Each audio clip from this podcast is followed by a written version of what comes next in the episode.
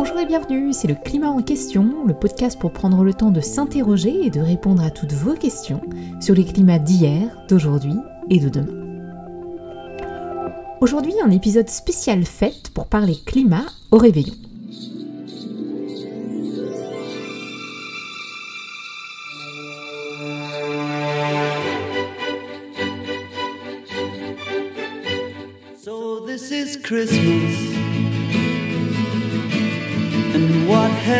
Pour ce 20e et dernier épisode de l'année 2021 du climat en question, on vous propose un sujet un peu plus léger que d'habitude. Après avoir parlé de justice climatique, de droit de l'environnement, de la COP26, des conséquences du réchauffement climatique, de l'histoire des climats de la Terre et de bien d'autres sujets au cours des derniers mois, aujourd'hui on va se demander comment parler climat avec vos amis, vos proches, votre famille pendant les fêtes. Parce que les fêtes de fin d'année, ça n'a pas seulement besoin d'être une course au consumérisme acharné, à l'achat des cadeaux, puis leur revente sur des sites internet, voire à être confiné tout seul chez soi, malheureusement pour tous ceux qui auront testé positif ces derniers jours.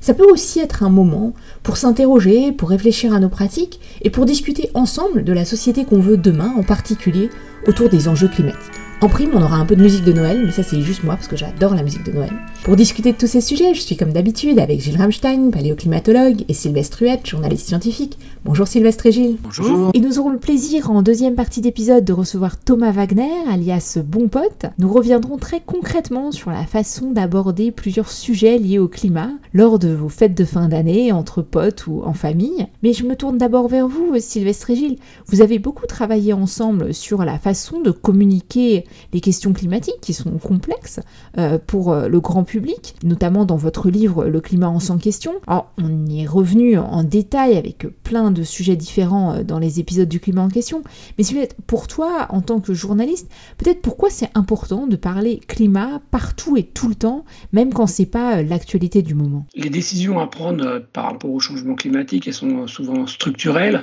donc on les prend en quelque sorte à froid, alors que nous sommes sans cesse sollicités pour prendre des décisions à chaud sur notre santé, sur la vie dans l'entreprise, euh, des soucis de toute nature, individuels et, collectifs, euh, qui font passer le climat directement en seconde ligne, voire euh, bien plus bas dans l'attention individuelle et collective. D'une certaine manière, le climat, c'est quelque chose dont on s'occupe quand on est en paix, en bonne santé et qu'on n'est pas menacé par le chômage. Donc en somme, on ne s'occuperait de climat que quand tout va bien, c'est-à-dire jamais.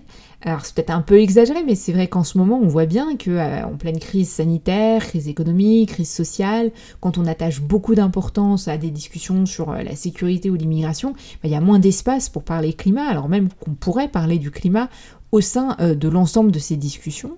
Alors je me tourne vers toi maintenant Gilles, au sein de la communauté scientifique, pourquoi pour vous aussi c'est important de parler climat et pas que entre chercheurs? En fait, euh, ça n'a pas beaucoup de sens de rester dans sa cloche de chercheur pour parler du climat. Ça a du sens pour euh, faire nos recherches, mais après pour tout ce qui est de l'explication des résultats de nos recherches, comme elles concernent essentiellement les citoyens, il est hyper important de sortir de sa bulle au contraire. Et justement sur ces solutions dont il faut que les citoyens s'emparent pour un monde plus juste et plus respectueux de l'environnement, on va y revenir dans les épisodes du climat en question en 2022. Donc euh, après, chacun fait ce qu'il peut euh, à titre euh, individuel. Moi, je me suis beaucoup investi dans la culture, c'est-à-dire que je, vais autant que je peux, hein, pas trop, parce que la recherche, c'est quand même très prenant, mais je vais dans les écoles, des lycées, parle des jeunes, parce que je pense que c'est surtout eux qui vont être confrontés vraiment directement et de façon plus dure à des changements climatiques. Et on en profite pour remercier tous les jeunes qui nous ont accompagnés en 2021 dans les épisodes questions-réponses du climat en question. Et si votre classe de collège ou lycée est intéressé pour les épisodes 2022, n'hésitez pas à nous contacter. J'ai aussi euh, fait partie avec toute une équipe de doc et de postdoc. Doc et postdoc, c'est pour doctorants et postdoctorants, c'est-à-dire des étudiants en thèse ou qui ont fini leur thèse. De l'élaboration d'un jeu qui s'appelle Climatic Tac. D'ailleurs, ce jeu est très bien à jouer en famille, justement pendant les fêtes de Noël. un petit conseil cadeau au passage. Au-delà des jeunes, avec Sylvestre, vous êtes aussi beaucoup impliqué pour former les journalistes. Vous intervenez tous les deux dans ce master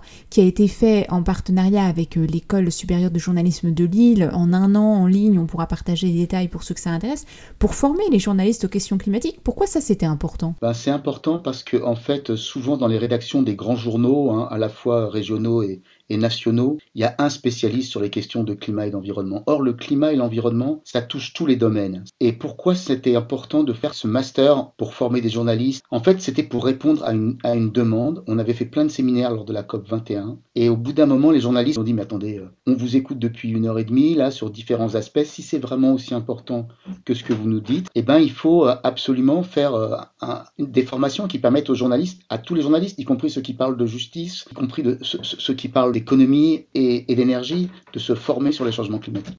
Et ça, c'est aussi ce qu'on va faire dans les prochains épisodes du climat en question.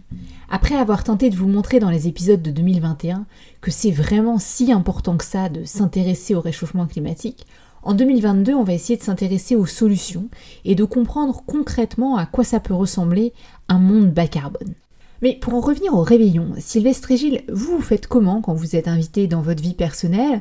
Vous essayez d'amener le sujet climat à table ou au contraire, euh, vous l'évitez parce que vous y passez déjà vos journées? Oh là là, j'attends surtout d'être sollicité. C'est-à-dire que euh, je prends jamais l'initiative d'en parler. Si on t'en parle pas, t'en parles pas. Oui, parce que on est entre amis. Si on veut absolument euh, convaincre les amis lors d'un réveillon qu'on a raison sur tel ou tel sujet, c'est quand même très contre-productif. Donc j'essaye de le faire uniquement en réponse à des sollicitations, puis en essayant d'être pas trop long, pas pontifiant. Bon, j'y arrive pas toujours, mais mes amis sont indulgents. Ok, et toi Gilles? Bah moi, je, je, je, ne lance, en tout cas pour les repas de famille et les réveillons, je, je ne lance pas la conversation là-dessus. S'il s'avère que euh, quelque chose est dit qui ne me convient pas, ben, évidemment j'interviens. Et si on me demande mon avis, euh, je, réponds toujours. Mais euh, il y a certains moments où on en a, on a envie de poser élégant, quoi, et qu'on a envie de passer du temps sans forcément parler de ça. Et, mais, mais ce que je dois dire aussi, c'est que c'est plus un sujet tellement polémique. Ce qui fait maintenant les discussions, je pense que c'est qu'est-ce qu'on va faire? C'est plus de, de, discuter autour de est-ce que c'est vrai, est-ce que c'est pas vrai? C'est vraiment jusqu'où vous êtes prêt à aller dans ce domaine-là. Et c'est plutôt ces questions-là. Alors évidemment, sur ces questions-là, on peut s'empoigner pas mal, hein, parce qu'il euh, y a des gens qui ne sont pas du tout prêts à, lâcher sur quoi que ce soit. Il y a des gens qui sont qu'on pense qu'il faut absolument changer et tout de suite, et donc euh, il y a des discussions là-dessus. Mais c'est pas forcément au moment du réveillon. Mais j'avoue que même, même nous, qui sommes des personnes d'une soixantaine d'années, un truc qui m'a frappé, par exemple, c'est cette idée que les enfants qui étaient devenus grands ne souhaitaient plus du tout de cadeaux matériels. Ils souhaitaient une dématérialisation, et nous, moi par exemple, qui ai une énorme bibliothèque et toujours eu un plaisir incroyable à avoir des livres, à les lire de façon physique, j'étais pas du tout préparé à cette idée de dématérialisation de, de plein de choses. Quoi. Et c'est vraiment une façon de vivre qui est, qui est très différente, où euh, pas mal d'aspects euh, ont été complètement révolutionnés. C'est marrant cet exemple de dématérialisation, parce que moi je confirme, la jeune génération veut plutôt des cadeaux euh, non physiques en tout cas, mais dans l'autre sens ça marche beaucoup moins bien. Euh, on leur a offert des box, des expériences, des bons pour un week-end, je sais quoi, et en fait tous ces coffrets cadeaux s'accumulent dans la bibliothèque à côté des livres, et en général d'ailleurs expirent avant même d'avoir été utilisés. Bref, pas facile de trouver une bonne idée de cadeau, éthique, local, bas carbone, si possible sans se ruiner. Mais enfin, ce qui compte, c'est d'essayer. On va maintenant passer au débat du réveillon avec notre invité, Thomas Wagner. Thomas Wagner, bonjour, bienvenue dans le climat en question. Bonjour Céline. Alors pour te présenter, tu travaillais dans la finance avant de décider euh, de changer de carrière et de consacrer ton temps et ton énergie à faire connaître euh, et diffuser euh, les connaissances sur le réchauffement climatique. Tu es donc influenceur, blogueur, l'auteur du site bonpote.com et euh, on, on, se connaît pas particulièrement, mais bon, on est trentenaires tous les deux, et puis comme tu t'appelles bon pote sur tous les réseaux sociaux, c'est dur de, de, vous voyer. Alors pour commencer, peut-être une question un peu personnelle, je t'ai entendu dans d'autres podcasts dire que quand tu as fait ce changement de carrière assez radical, hein, de la finance au climat, et que tu t'étais mis à parler du climat à tout le monde, partout, tout le temps, tu as perdu quelques amis. En tout cas, il y a des gens avec qui ça a été compliqué. Alors déjà, est-ce que tu peux nous raconter ça Et peut-être qu'est-ce qu'il ne faut pas faire pour du coup éviter de se friter avec des gens, euh, voire de ne plus leur parler après un réveillon ou une soirée ou un grand débat euh, sur le climat? Alors c'était une, c'est une très bonne question. C'était plus sur le ton de l'humour. Euh, effectivement, évidemment, pour les, pour les relations, euh, ça change quand tu as l'habitude, ou moi j'avais l'habitude de voyager, euh, de prendre l'avion et d'aller à l'autre bout du monde. quand du jour au lendemain, vous prenez un peu la claque médiatique et vous dites à vos amis, bah non, cette fois-ci, il n'y aura pas d'aller-retour à Miami, ça change.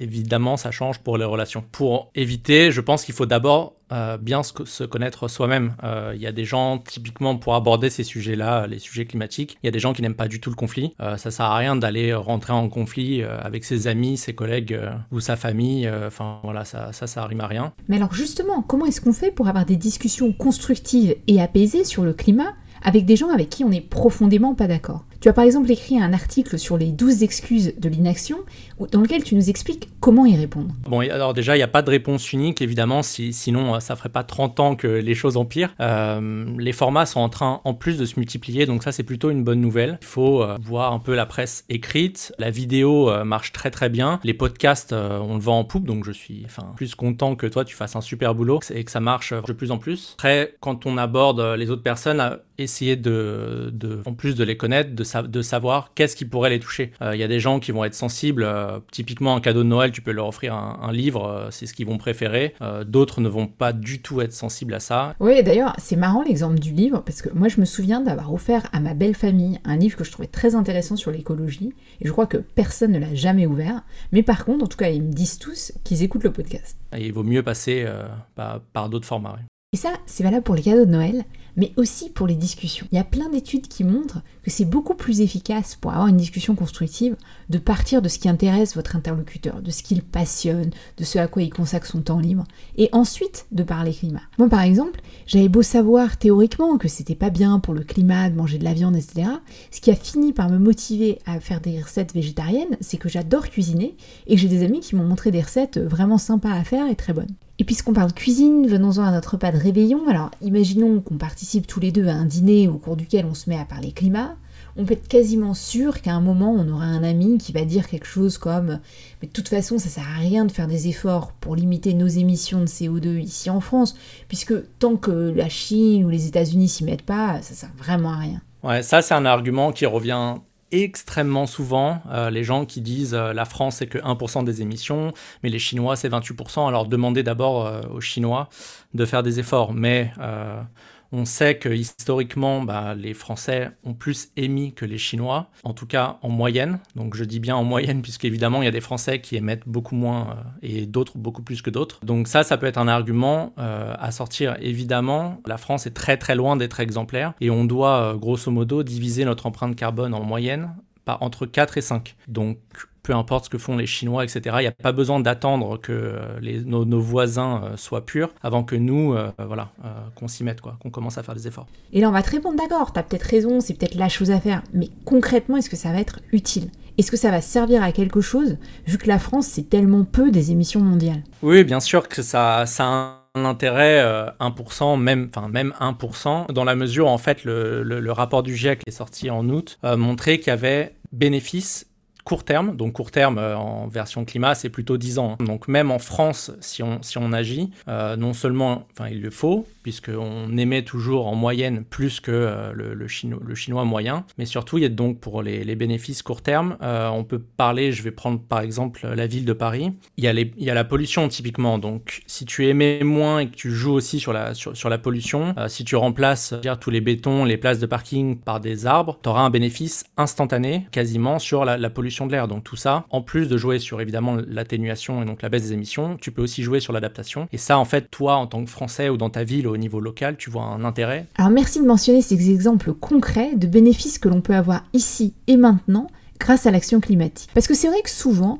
on se projette sur le long terme, 2050, la fin du siècle, et sur ces moyennes globales de hausse de température, sans qu'on voit vraiment vraiment ce que ça veut dire. Mais franchement, entre nous d'ailleurs, on dit que la température globale s'est déjà réchauffée de plus d'un degré, et là on est en train de faire tous ces efforts pour essayer de limiter le réchauffement climatique à un degré et demi ou deux degrés d'ici la fin du siècle.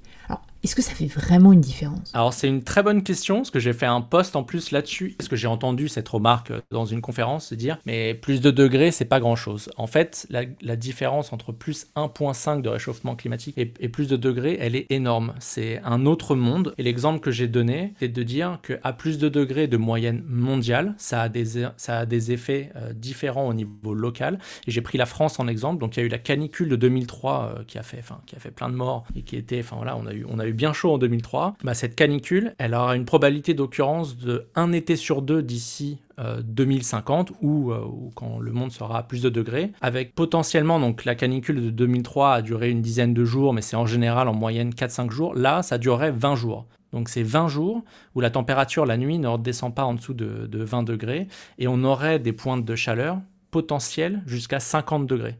Donc c'est ça que ça veut dire. Autre argument que j'entends très souvent, c'est de toute façon, c'est déjà trop tard. C'est foutu, le climat est déjà déréglé, on est déjà à 1 degré de réchauffement, on n'arrivera jamais à limiter le réchauffement à 2 degrés. Qu'est-ce que tu réponds à ça? Alors ça, c'est une idée reçue que je passe mon temps à démystifier et c'est plutôt une bonne nouvelle. Donc comme elles sont rares, je vais insister là-dessus. On entend souvent dire que quoi qu'on fasse aujourd'hui, euh, les effets se verront dans 20 ou 30 ans. En fait, c'est complètement faux. Encore une fois, il faut lire le, dernier rapport du GIEC, hein, même la version très courte, le résumé pour décideurs, qui fait une trentaine de pages. Ils mettent bien en avant que le fait d'agir maintenant, on peut voir les bénéfices très très rapidement très rapidement. Encore une fois, c'est 10 ans. Hein. C'est pas le, fait de refuser de prendre l'avion euh, demain, tu verras, ça va pas refroidir. C'est pas ça. Mais on peut voir les effets quand même euh, très rapidement. Donc, euh, je, ouais, je serais vraiment plutôt positif et à agir maintenant. On sait encore une fois, je vais reprendre le rapport du GIEC pour éviter de parler en mon nom, que chaque tonne émise participe au réchauffement. Donc en fait, il n'y a plus d'excuses et il n'y a aucun intérêt à attendre 10 ou 20 ans ou 30 ans pour agir, sachant qu'il y a des conséquences d'ores et déjà irréversibles et plus on va attendre, plus ce sera difficile de euh, limiter le réchauffement. Et ça pourtant, on a beau le répéter qu'agir maintenant ce sera moins cher qu'agir plus tard, que ce sera plus facile, que c'est plus intéressant. On a vraiment du mal à s'y mettre au niveau et à la vitesse qu'il faudrait. Et c'est aussi vrai dans les actions quotidiennes que chacun et chacune d'entre nous euh, pouvons mettre en œuvre. évidemment, il ne s'agit pas d'être naïf, mais c'est vrai qu'on a tous un peu l'impression que bon, on a beau faire de notre mieux, ça va pas suffire à régler le problème climatique, quoi. Et ça peut même être aussi assez décourageant. Ah oui, oui tu as tout à fait raison. Euh, bon, déjà, il faut surtout éviter une chose, c'est d'éviter les efforts individuels et les efforts collectifs. Euh, je vois en ce moment là passer pas mal sur les réseaux sociaux des gens qui disent non, non, il faut pas, faut pas de geste individuel, il faut penser collectif et inversement. Euh, d'autres qui disent, enfin typiquement l'État ou les lobbies pétroliers qui disent bah on compte sur vous, c'est à vous de changer. moi, je pense qu'on a besoin de tout le monde, on a besoin des deux et on a besoin de tout le monde. Oui, je suis vraiment d'accord avec toi. Je pense que les deux n'ont pas besoin de s'opposer, mais par contre qu'on a vraiment besoin des deux des actions collectives et des actions individuelles. Parce que on peut changer nos comportements au quotidien, ça suffira pas pour autant. Par contre, il y a plein de choses qu'on peut aussi faire ensemble qui là feront vraiment une différence, comme s'impliquer dans des associations, faire des dons, s'inscrire sur la liste électorale, voter aux élections, parler climat autour de vous. Et sur le changement des pratiques, je sais pas si tu veux donner quelques exemples de ta propre expérience. Pour l'empreinte individuelle, enfin, si je prends mon cas personnel, euh, le fait d'arrêter de prendre l'avion, de réduire ou de plus manger de viande, etc., euh, je suis toujours vivant, je profite toujours de la vie euh, j'ai toujours mes amis pour, pour, pour, rire et profiter. Il faut vraiment voir ça par rapport aux ordres de grandeur. Euh, typiquement, le fait de passer de 10 tonnes d'émissions par an à 2, il faut voir ce qui émet ou pas et ensuite arbitrer et, et, choisir ce qui nous va ou pas. Si vraiment un effort individuel est beaucoup trop difficile à réaliser, je pense qu'il est préférable soit d'aider les autres à réduire pour avoir un gain plus facile. Ça sert à rien de faire un gros effort pour un petit gain. Vaut mieux faire un, petit effort, c'est-à-dire typiquement informer d'autres personnes euh, pour qu'elles puissent faire des, grands changements plutôt facilement. Après, évidemment, c'est subjectif. Euh, moi, typiquement, j'ai arrêté la viande du jour au lendemain. Euh, je mangeais des animaux avant, j'en mange plus. Ça, je pensais que ça allait être un gros, gros effort. Bon, en fait, finalement, ça allait. Mais pour certaines personnes, ce sera un gros effort. Et d'un point de vue euh, empreinte environnementale, c'est vraiment un gain. Mais ce sera aussi un effort. C'est le coût social. Ça veut dire que ce sera plus difficile d'aller à des barbecues entre amis où il y aura que de la viande et toi, tu mangeras les morceaux de pain. Quoi. C'est des choses aussi qu'il faut prendre en compte. Ok. Et le pote qui habite en lointaine banlieue ou à la campagne et qui lui vraiment a besoin de sa voiture pour aller partout et du coup une taxe carbone ou une hausse du prix du carburant, c'est vraiment pas une bonne nouvelle pour lui, même s'il voulait, il pourrait pas. Qu'est-ce que tu lui dis à lui? Ah bah si vraiment vous n'avez pas le choix, après c'est évidemment c'est au cas par cas, en revanche c'est pas la majorité, mais si vraiment vous n'avez pas le choix, bien évidemment aux collectivités locales et à l'État de faire les efforts. On peut pas laisser des gens évidemment qui vivent à 20 euh, ou 30 km de, leur travail. Ça commence à être très difficile en vélo, donc euh, je comprends, il faut mettre euh, bah, typiquement à disposition des transports en commun. Il faut mettre le paquet sur les transports en commun. Alors le transport c'est un sujet fascinant, il faudra qu'on y consacre un épisode du climat en question en 2022. Mais en attendant, pour revenir sur l'aspect solution, a toujours quelqu'un dans nos groupes d'amis ou de famille qui veut rassurer un peu tout le monde en disant mais non mais c'est pas si grave ou qui croit dans la technologie et qui pense sincèrement que la technologie va nous aider à nous sortir de la crise climatique. Euh, oui oui bah surtout si tu vas faire un tour sur LinkedIn euh, tu as l'impression que tout le monde est vert tout le monde est beau et tout le monde va sauver le monde. En fait la réalité une fois que tu creuses un petit peu euh, les solutions apportées par ces entreprises c'est souvent des solutions technologiques ou souvent on ne change pas notre business model mais on va compenser. Donc on va soit acheter des tonnes de carbone, soit aller planter des arbres euh, sur d'autres continents euh, et ça compensera, euh, ça compensera nos, nos activités qui polluent. Moi j'appelle quand même à faire attention à ça. J'ai publié il y a 15 jours les greenwashing d'or où je, mettais en exergue un peu les, les, 10 entreprises qui avaient fait le plus gros greenwashing de l'année. je suis un, petit peu méfiant sur, les, sur les solutions. Des greenwashing d'or Tu peux nous donner des exemples? C'est quoi les trucs les plus absurdes que tu as vus? On a eu des, des entreprises pétrolières euh, qui, nous faisaient croire qu'ils allaient sauver le monde. On a eu des, banques euh, qui organisaient des expositions euh, pour sauver le climat, alors que de l'autre côté, ils subventionnent des milliards pour, aux énergies fossiles. on a même eu une station essence, alors ça c'est mon petit chouchou, on a eu une station essence qui disait venez faire le plein de sens chez nous. Donc ça c'est quand même la, la perle, donc c'est en fait eux permettaient de typiquement compenser les émissions. Donc euh, vous faites le plein d'essence chez eux, vous mettez quelques centimes en plus et vous sauvez la planète. Donc euh, voilà, je suis rassuré en entendant tout ça. Alors je comprends que ça te rassure pas, mais c'est vrai qu'on a tous envie d'y croire à ces belles histoires. On a tous envie de se dire qu'il va y avoir des solutions technologiques, qu'on va y arriver sans trop faire d'efforts et, sans trop renier sur notre confort. C'est quelque chose qui revient beaucoup dans les discussions. C'est une expression qui revient souvent. C'est une expression où, où on dit, où on entend, les Français n'accepteront jamais. Alors moi, je n'y crois pas du tout à truc. Je pense que les Français sont pas bêtes. L'exemple le plus concret que j'ai en tête, c'est la Convention citoyenne pour le climat, où il y a eu plein de personnes qui n'avaient pas forcément les connaissances sur le climat, qui sont arrivées là, euh, qui étaient vraiment de tous bords, euh, tous bords politiques confondus. Et ils sont sortis de là après s'être formé sur les sujets. Il y a eu 150 propositions qui étaient beaucoup plus concrètes et plus exigeantes que ce que proposent les politiques actuellement. Donc je crois que les Français en fait sont prêts. Il y a d'ailleurs des sondages qui montrent que les Français sont prêts. Il faut juste faut leur donner les, les, armes et les armes ça passe par entre autres, il n'y a pas que ça, mais l'éducation. Donc je pense pas que les Français ne soient pas prêts. Je pense que les Français sont prêts au changement et j'ai encore rarement croisé une personne qui a vraiment lu sur les sujets et qui disent non non bah moi je changerai pas du tout. Et si jamais c'est le cas parce qu'il y, y il y en a des je m'en bon, il y en a toujours un, donc voilà, bah, il faut quand même changer les lois. Je pense que le cadre législatif aujourd'hui n'est pas prêt, donc il faudra quand même changer les lois. Et ce sera un sujet important, ça, pour 2022 comment changer les lois pour les aligner au plus près des aspirations écologistes, en tout cas d'après les sondages, de la population. Bon, mais nous, dans le climat en question, on parle tout le temps du climat, toi sur Bon Pote, tu parles tout le temps du climat. Qu'est-ce qu'on dit aux gens qui disent que quand même, et de façon légitime parfois, ils ont plein d'autres préoccupations, là c'est déjà la galère avec le Covid, il y a une crise économique, sociale, il y a plein d'autres problèmes. Je voudrais d'ailleurs, au point où j'en suis, dire un mot de toutes ces questions d'environnement. Parce que là aussi, ça commence à bien faire. Alors j'ai presque envie de dire que si on s'occupe pas du climat, il va s'occuper de nous. Euh, il y a des catastrophes naturelles partout dans le monde. En 2021 est vraiment un très bon exemple. Hein. Il y a eu des feux partout en Méditerranée, il y a eu des morts à côté de chez nous euh, au Luxembourg, en Belgique et en Allemagne. Il y a eu des inondations, il y a eu 100 euh, ou 200 morts de mémoire. Il y a eu un 49,6 degrés au Canada. Euh, donc j'ai envie de dire, si c'est pas votre problème, je vous assure que ça va devenir votre problème. J'espère que les épisodes du climat en question, en particulier l'épisode d'aujourd'hui, vont aider et motiver nos auditrices et nos auditeurs à apporter le sujet climat à leur réveillon non pas pour se prendre la tête ou pour des débats sans fin euh, pro ou anti-nucléaire, mais vraiment pour réfléchir ensemble à ce que ça veut dire qu'une société dans laquelle on émet moins de carbone, qu'une société dans laquelle non seulement on vit bien, mais on vit mieux. Et je pense que toutes ces discussions seront très importantes et on y reviendra d'ailleurs dans les épisodes de 2022. Avant de conclure, est-ce que tu as un dernier petit conseil pour euh, passer un bon réveillon? Ah bah, Le dernier conseil, c'est euh, de profiter de vos proches et d'appliquer absolument la loi de Brandolini. Donc ça, ma vie est régie par ça. Attends, c'est quoi cette loi de Brandolini? La loi de Brandolini, c'est euh, il faudra beaucoup plus de temps à réfuter et beaucoup plus d'énergie, pardon, à réfuter une bêtise. Donc typiquement, si quelqu'un dit une phrase à dire, bah, il n'y a pas de réchauffement climatique, le temps que vous allez passer à expliquer que s'il y a un réchauffement, etc., ça peut vous prendre entre 10 minutes et une heure. Donc voilà, fonction de la personne que vous avez en face de vous. Si vous sentez que la personne n'est pas forcément réceptive ou de mauvaise foi, enfin,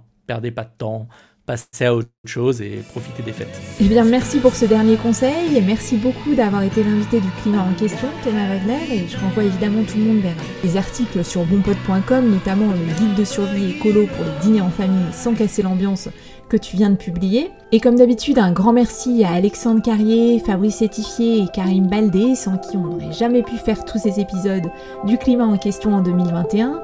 Merci beaucoup aussi à Clément Sundon pour la musique originale de ce podcast fait maison, avec les moyens du bord.